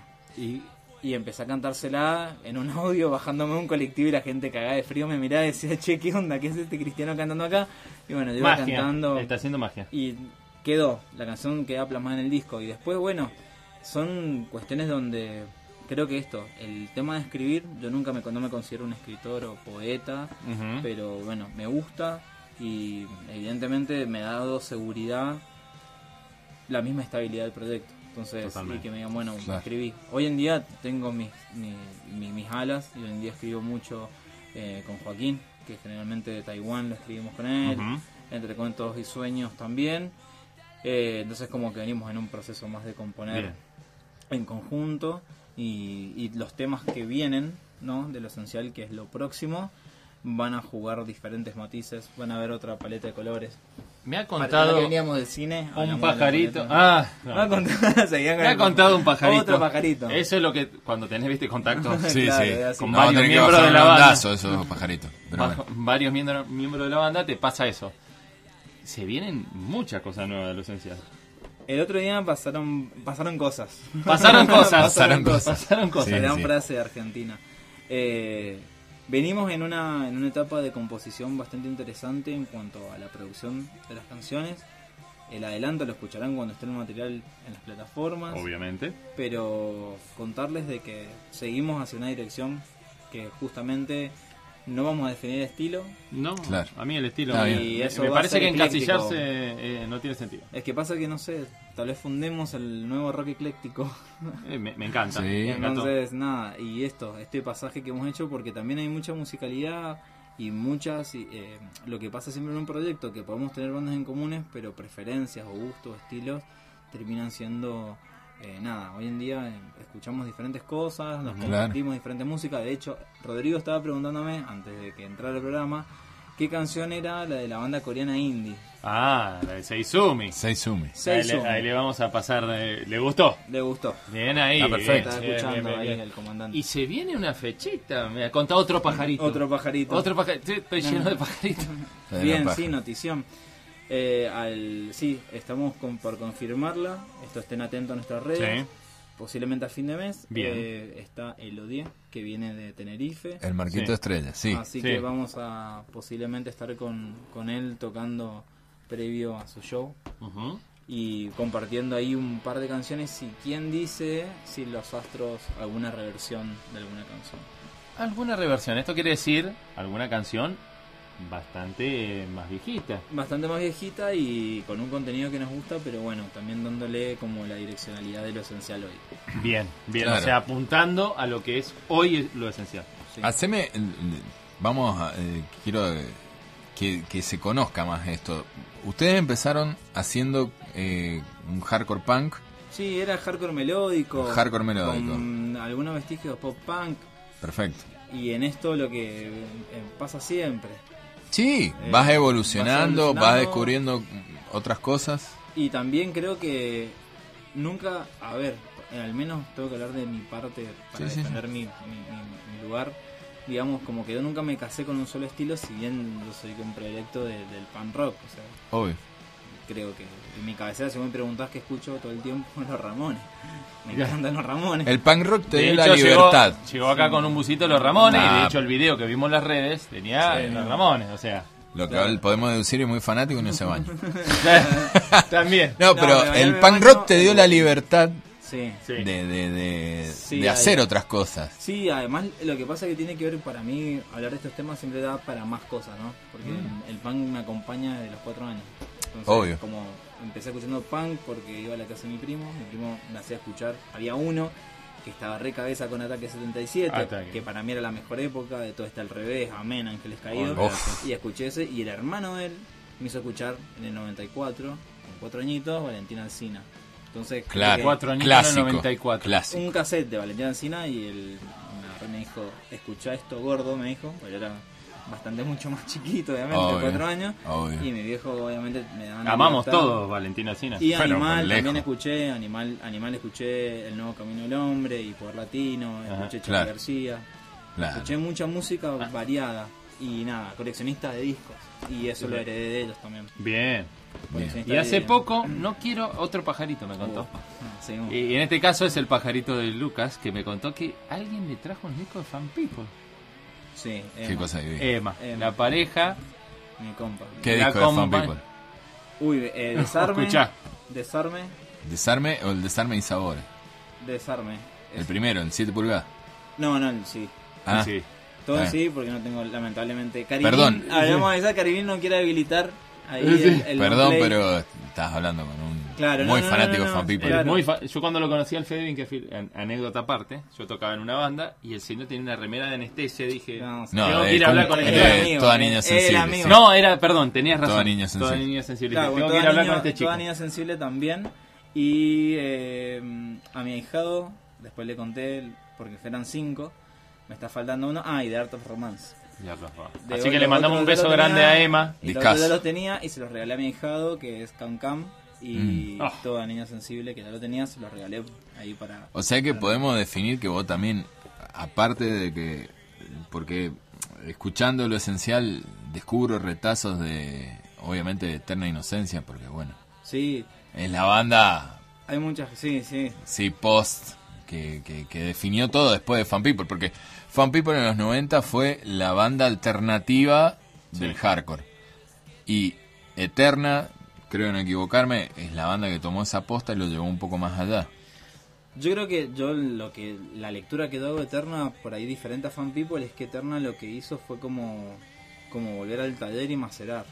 Fan Sí. People creo que fue más el fanzine y la voz, ¿no? Sí. Y poner en voz un montón de cosas. Creo que Fan. People volvió al taller y hizo el como el hardcore, digamos, de, de carpintería. Claro. Claro, Como- allanó como el camino. Fan People. Sí. Yo creo que sí, yo creo que en realidad pasa que son de la, son casi con- son contemporáneos. Sí. Mm, Sí, Por ahí, por ahí Fan People lo que el- tuvo fue un poco más de exposición. Pasa- y, y esta cuestión de que de que No hizo tan ajeno el, el también estilo. hay que entender y que la gente nueva que escuche que a ver llámese millennial o centennial que pueden estar escuchando en la radio también entender que la difusión en ese momento era el boca en boca Ah, que en ese momento se tocaba en un patio que ahora también se toca en un patio Sí. pero en esa época tocar en un patio era un montón Sí. y que Fan People iba a hacer una gira por barrios o sea Sí. ahí como datos muy interesantes yo creo que Eterna Inocencia trae la cuestión de, de la cuestión anarquista fuertemente en una discursiva bastante Sí. poética, en un, disco- en un Sí. anarquismo más poético, si se quiere, Sí. y que hablaba de temas por ahí que los discos son más conceptualmente y que hay un cambio y una evolución en, en Eterna que en Fan People no hubo, que las letras Eterna pasa en un momento a la castellanización de sus canciones y que Fan People siempre jugó con ese Spanglish, ¿no? Sí. Capaz Sí. Fan People tuvo como... Pero bueno, también es otra cosa para analizar muy interesante. En esto, en algún momento Ah, nos sentamos con un sociólogo y lo hablamos Sí. del efecto del Spanglish en, la música argentina. Ahora, Totalmente. yo tengo una pregunta. Esto, sí, dale. eh, algo que estoy Flasheando. am- ampliando. Sí. Tenemos, tenemos, dijiste ataque. Ataque, eh, eh, más allá que a mí me- los violadores, ataque, dos minutos, todo eso, eh, allanaron el camino del son- Super U, allanaron el camino del punk rock. Después Fan People con su hardcore, después el Buenos Aires hardcore, qué sé yo, te gusta o no, pero bueno, sentaron un precedente. Sí. Después tenés Eterna y hay millones de bandas así. El tema es, el senti- eh, es esto. Lo esencial, ti- siente esa, esa carga de toda esta historia de hardcore punk atrás o pa- es- estamos haciendo la nuestra. Lo que pasa es que justamente no, no, no, nos- a ver, para los punk éramos demasiado débiles y, y- De y claro, los- bueno. ¿entendés? Y para los demás, o sea, el, anécdota- el mejor anécdota de lo esencial es que hemos llegado a tocar en un festival metalero con cinco bandas metaleras, yo cantando al frente con unos chabones mechudos con unas barbas, con- sin meterme con el colectivo de barbudos metaleros. Qué cosa divina. Pero ellos nos trataron con mucho respeto y de ¿Sí? hecho éramos pibes todos con remeras de colores diferentes, eso quedó para otro anécdota más también muy divertido, Sí. pero no terminamos de ser una banda híbrida para lo que es este, para lo que es el género, para lo que es en- en la cultura de Mendoza en general. Una anécdota que tuve una vez con un pibe organizando una fecha, tenían unos pibes de Buenos Aires, bueno, toda una historia, y teníamos que conseguir lugar, y nos pusimos a charlar con un loquito que bueno, que estaba como tocando con bandas de Buenos Aires y nos bajó como currículum. Y en un corte estuvimos hablando sobre las letras, entonces hablábamos un poco que la música actualmente, para mí, y tal vez de que ya tengo 32 años, algunas cosas las siento muy superficiales y que ya no me llegan. Y él me, yo, y yo por ahí soy muy existencialista para escribir algunas cosas y en eso Está perfecto. Nobleza Obliga, Abismos es una canción de lo esencial que es demasiado existencialista y creo que eso es como la- lo medular de lo esencial también y que eso por ahí eh, nada fue lo que nos, nos llevó y el, y el flaco me, me contesta es que lo- el existencialismo vino a garpa entonces bueno como esa cuestión de que ahora me toca a mí defender mi trinchera y decir listo Pasó de moda. no sé Sí. si pasó de moda, lo que pasa es que lo que pasó de moda es, es una, una vertiente y una corriente que se le ha puesto un montón de gente y Sí. que en algún momento cuando a vos te toca, espero, con años, convertirte en algo popular, supongamos que lo esencial en algún momento no se explota y se vuelve una banda popular, eh, ¿qué pasaría si después la gente está toda coreando abismo? Te van a decir, uy no, ahora el existencialismo Ahora- garpa. ahora regarpa. Ahora Obvio. Taiwán es un temazo y Bueno, sin ir más lejos- Pero, a ver, contestando la pregunta por ahí así puntual, y no, creo que estamos en un proceso de ruptura. O sea, yo no me siento rupturista y de hecho es un- tengo una política personal muy que, que- que puede rozar muy ahí lo, lo, lo asqueroso, pero de que justamente la forma en la de interactuar con el movimiento de la música, yo tengo toda una movida particular en cuanto a, a la hora de consumir música y de quién viene y cómo lo hace y, cuando veo que no hay coherencia entre el mensaje y la práctica, que nadie es, es perfecto y eso lo entiendo, pero hay cosas que no se pueden escapar ahí. Hay bien. cosas que no se pueden Está O sea, la Sí. eh, en el PAN Sí, no, en el no. 2008 era fuertísimo Sí. y lo hablo con experiencia No, no, está bien. Y con causa justa y que después ahora vienen todos y te dicen no, vos sos un capo porque en, en el momento y era la misma gente que en su momento te daba la espalda y, y no y no, Ah. y no bancaba los trapos a nadie. Sí, no, sí, más sí. vale. o sea, vale. hoy en día mucho, mucho hacen careta. ¿no? canciones, hacen sus canciones, no sé, hablando de la libertad, de no sé, del género Y decir, pero hermano, si vos hace un par de tiempo atrás me escupías la cara por. ¿Entendés? A mí, a mí No sé. me pasa, y esto te lo voy a contar como alguien que Está ya, está con los 32, ¿eh? como me gusta decirle a mí. Ahí va. Los 42. Eh. Cuando dicen, sí, lo que pasa es que ahora. Yo toda la vida escuché bandas, y me, me remito sin ir más lejos a El Seven, Baby Toyland, que la han pasado muy mal por ser mujeres. Entonces te dicen, che, o- ahora las bandas de. No, boludo. O sea, viene, viene de hace años el- eh, la resistencia. Y ahora todos te bancan los trapos. Pero cuando las chicas del Seven sacaban el primer disco en el 88, no se la bancaba nadie. De- te voy a contar una anécdota y ahí voy a hacer un paréntesis muy cortito. Esta es una anécdota muy interesante. Ah, Está el Seven grabando en el mismo estudio que los Montry Crew. Los Montry Crew los invitan a las del Seven y le dicen, chicas, ¿quieren venir a escuchar un tema? Obviamente había cerveza, whisky. Llegan al estudio y el estudio estaba lleno de imágenes de mujeres desnudas. Entonces las del Seven, que eran cuatro mujeres, dijeron, opa, qué chocante. ¿Qué hicieron ellas? Al otro día los invitaron a los Montry Crew. Dijeron, che, vengan al estudio. Y habían ido a buscar revistas de pornografía y estaba todo empapelado con penes. Entonces, eh, los Montry Crew estaban más que incómodos. Entonces digo, eh, chicos, o sea, los trapos se bancan de toda la vida o no se bancan. O sea, ahora no Sí. lo banques porque está de moda, bancalo porque lo sentís.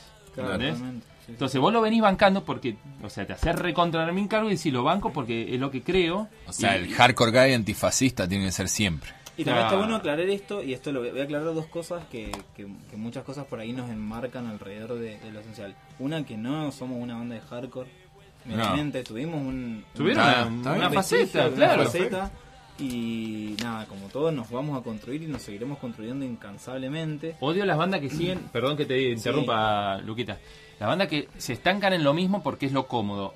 Lo esencial, lo- hay algo que me queda claro, no se queda en la zona de confort. Podrían haber quedado en, en la escena eh, hardcore melódico, llamarlo como quiera. Sí. Pero siempre el, el- amplían el espectro y dicen, probemos otra cosa. Eso para mí es, fundamental en una no banda. sé, eh, y de hecho hoy en día que, que también está bueno contarle a la gente, porque hemos tenido dos etiquetas que han sido muy divertidas. No somos tampoco afines al cristianismo en sentido acérrimo por escribir letras que hablen de que en algún momento fueron como más altruistas o positivas. También me parece que la actitud punk está en que ya todo el mundo le cantó al contra del sistema. Hoy en día cantémosle a la cuestión individual que podemos hacer para mejorar y crear una sociedad mejor. Entonces me parece que Pues, de ahí sí. eh, hoy en día está el cambio de, de- o sea, a ver, ah, vamos vamos con esta parte de anécdota. Una vez unos pibes habían escrito una canción, bla, bla, bla, y me, y, y me preguntaron qué sentías. Te estoy hablando que éramos pibes. Sí. Dije, muchachos, esto lo hicieron 20.000 veces, todos. Y ustedes lo siguen haciendo y también desde un lugar, desde el insulto, desde la rabia. Y desde ahí creo que es el quiebre. Sí, y también esto de que, de que se escucha esta canción que está sonando ahora de fondo, Sí. no es hardcore. Y está re Obviamente, bueno. ¿entendés? está buenísimo. Y está re bueno Y que el no tema que vamos a escuchar antes de irnos al último bloque, que se queda Luquita como o Pato, para los Sí. que lo conocen, Pato. como El Pato. columnista, vamos a hablar de Alexis on Fire. Dale, Pero antes de irnos con el temazo de lo esencial que se viene, Lucas nos va a contar qué más hace aparte de estar en lo esencial. Sí. Bueno, yo eh, actualmente estoy terminando la formación en musicoterapia y de base soy profesor en ciencias de la educación. Muy bien. Tranqui. Muy bien. Eh, ¿Estás laburando dónde? Actualmente soy tallerista de música, esto lo aclaro, no soy todavía musicoterapeuta, estar matriculado, dato importantísimo y fundamental, Eso no lo sabía. porque esto puede eh, ser denunciable por mal ejercicio de la profesión.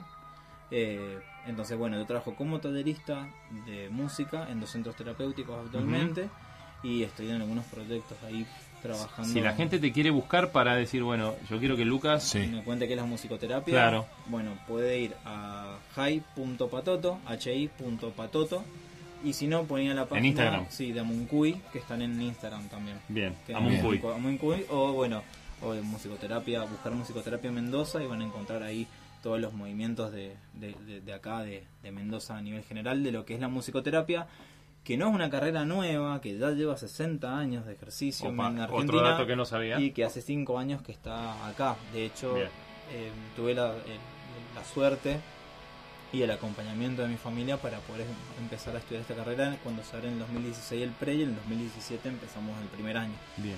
Está la carrera, la directora es la Magister Coral Davidson, que Ujú. también le mando un beso gigante. Y bueno, eh, defender la profesión porque bueno, no es una terapia alternativa. Bien. Que la gente sepa, esto no es una terapia alternativa, esto es una disciplina terapéutica que tenés matrícula y bueno, es la, el beneficio mayor que tenés con la musicoterapia es que es una práctica no farmacológica. Bien. Entonces. Es fundamental eso. fundamental para que sepan que nosotros no vamos a pre- prescribir medicamentos, Bien. pero sí podemos hacer una derivación al psicólogo, psiquiatra Bien. y demás y Bien, poder acompañarnos a un buen proceso terapéutico. Y que la gama de musicoterapia es que, para diferenciar, ¿no? para que la gente sepa y para empezar a romper ciertos constructos, es que la diferencia, sin menospreciar eh, la profesión de un tallerista de música, que lo puede ejercer un profesor de música o un idóneo en música, es que el musicoterapeuta empieza a plantear un objetivo terapéutico para ese grupo persona, utilizando la música como medio. Bien. Acá Bien. estamos hablando de que la música no cura. Eso Bien. también es algo muy importante. Lo Claro. que cura es el proceso creativo, el, pro- el proceso pro- de, de- de- de producción de la sonoridad que trae esa personita al taller de música, en este perdón, al, al escenario, digamos, porque puede ser el- un taller o puede ser una clínica médica. Perdón, una clínica musicoterapéutica. Sí, sí, sí, tranqui. Eh, entonces, eh, en esa clínica musicoterapéutica hacer un desarrollo. Hay abordajes individuales, hay abordajes grupales, hay abordajes, pero esto es una diferencia muy grande porque por ahí, en el plano del taller musical, yo lo planteo como un taller que es pedagógico, que puede ser también recreacional, que no necesariamente taxativamente tiene un objetivo terapéutico, también puede tener un objetivo de aprender habilidades sociales, de interacción, pero por ahí está bueno que la gente lo sepa, que bueno, una vez que yo me reciba y esté matriculado, Ujú. ojalá que espero sea pronto, Lo va a hacer. eh, la idea sería eh, ya empezar a ejercer como musicoterapeuta y bueno, ya mi experiencia como docencia me marcó como un, todo un camino para entender que, que, bueno, que es otra dirección la que yo quiero tomar. Y que bueno, básicamente aconsejarle a, a, todo, a todos los pibes que estén escuchando la radio en este momento y tienen 18 y 19 años y no saben qué hacer con su vida, tómense el tiempo, háganse un test vocacional que dura dos meses y cuando les salga el resultado analícenlo, evalúenlo, porque a mí me salió, tuve el mapita en la cara y elegí el camino más largo y se paga más caro. Y recuerden que la vida se paga con vida. Bien. Obvio. Sí. Qué buen mensaje para Muy ir bien. cerrando. Y nos vamos para. Antes de arrancar el último bloque, vamos a- eh, nos vamos con ir. Un temazo. El último single de lo esencial. ¿Cómo se llama? Taiwán. Taiwán. Así que vamos con Taiwán. Y volvemos para el último bloque de Sí. tracklist. Ya volvemos por último.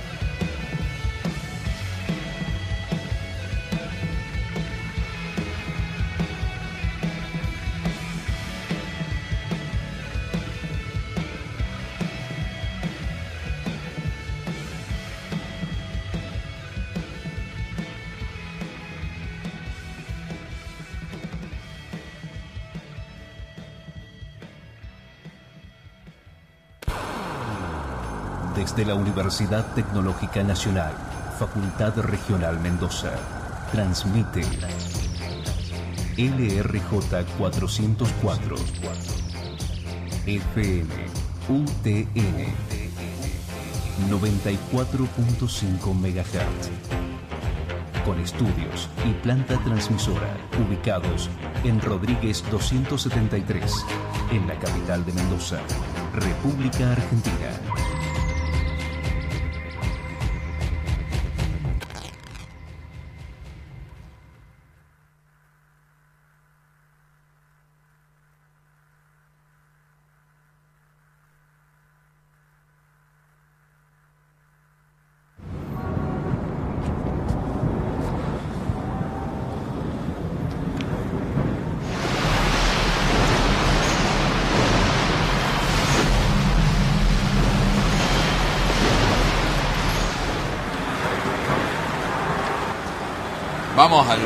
Final de Tracklist. Y ya nos vamos, porque Ya ya, nos viene vamos. esencialmente tango con Raúl Vera, Erika Ritman y Claudio Ferrante, Ferranti. Perdón. Quédense, no se lo pueden perder eh, a todo, eh, honestamente. A quien no le gusta el tango, que no le gusta el tango, listo, tampoco Tracklist. sí, La vamos a hacer corta. Así que nos vamos ahí, pero antes sigue Lucas Está sonando, acá. está sonando Alexis on Fire. Alexis on Fire. El disco clásico que hoy va a ser bien breve. Vamos a hablar de una banda que vio Lucas hace muy poquito en Buenos Aires. Alexis on Fire. Contanos Yes. el show brevemente. Tenés 25 segundos. Bueno, básicamente empieza en un minuto ya. eh, una banda que se defiende con música, con mucha música. La estética de la banda es lo que ven en, lo- en- en los videos en vivo y lo poco que hay en internet subido también. Sí. Es muy interesante porque hay muchos videos de ellos en vivo tocando y los videos clips que son muy viejos pero están bastante lindos de recordar. El show impecable, fueron dos horas de show. Dos horas de show. Estamos hablando de una banda post-hardcore. Sí, que muchos decían, muchos porteños ahí, decían que si lo hacían en el 2006 cuando sale el disco hubieran sido tres Teatro Flores tranquilamente. Re- Recordemos que ellos fueron, volvieron. Alex on Fair en 2012 se, se, Se separa. despide, se separa por un tiempo, como con una intermitencia, y bueno, esto es lo que pasó, el efecto tiempo a favor, que en el 2015 ya empiezan a recrear música otra vez, y bueno, empiezan a sacar esta cuestión de sacar temas sencillos, y bueno, ahora anunciaron que el 24 de junio sale el disco nuevo. Opa, Hay disco, nuevo. Olvida- bien, ¿eh? Pero eh, lo que nos trae acá como disco clásico, que este disco clásico lo hemos hablado con vos, Sí. o sea, acá el segmento disco clásico no es el disco clásico, como di- adelantamos al principio Sí, del programa, no. el disco clásico que para todos los músicos, Para nosotros. los críticos especializados, eh, no, es para nosotros, para el que viene acá y se siente y dice, para mí es crisis.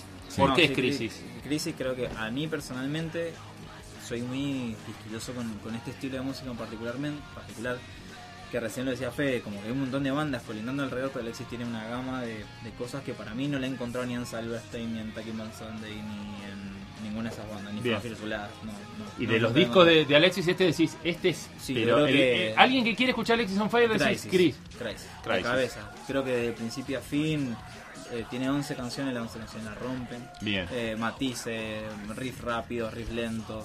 Convengamos que cambian de sello, ellos venían de un sello más indie y pasan a Vagrant, que es una subsidiaria de Warner, Bien.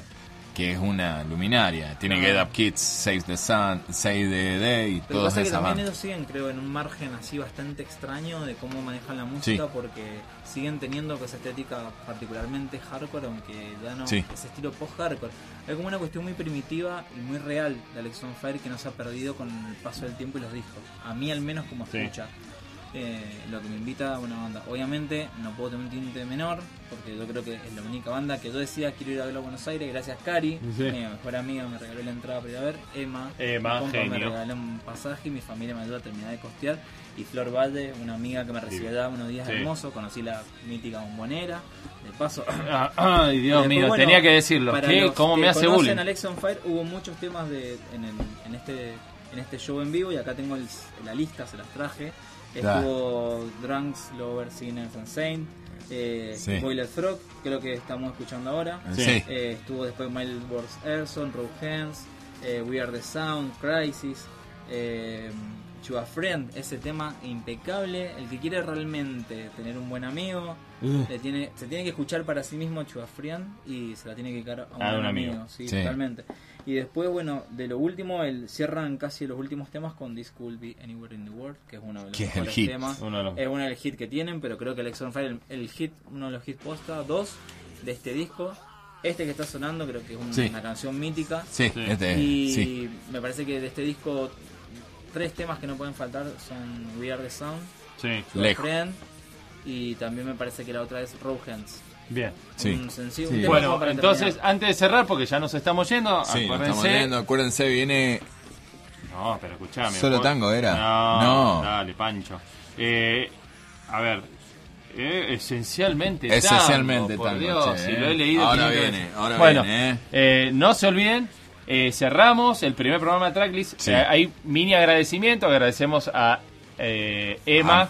y a Belén, Sí. que están acá presentes. A, a Melissa, por a Melissa, nuestra operadora, genial. ¿puedo- voy a mandar un, un saludo si lo puedo hacer. Sí. Mi- hoy cumpleaños uno de mis mejores amigos, Claudio, así que un besito para Bien, él. un beso para campeón. Martín Ortega de cumpleaños también. Bueno, le dedicó este programa a Ari, obviamente, y a Emma. Sí. Ah, full, ahí que está Ah, dedicamos- los trapos, se recibió de licenciada en trabajo social. Bien. Dedicamos. Y nos vamos, le dedicamos el último tema. eh, escuchen Crisis, por favor, o Crisis de Alexis on Sí. Fire. No se, Ah, no por se más que sea un disco post-hardcore, es bastante llevadero y. Hermoso, Sí, hermoso. sí, sí. Y nos vamos este con es un hit. This, This Could Be Anywhere in the World. Temón, nos vamos, nos, Nos vemos, el martes que viene martes que viene, 20 a 22. cuídense. Lo dejamos con esencial- esencialmente tango. Besos. Chao, chao.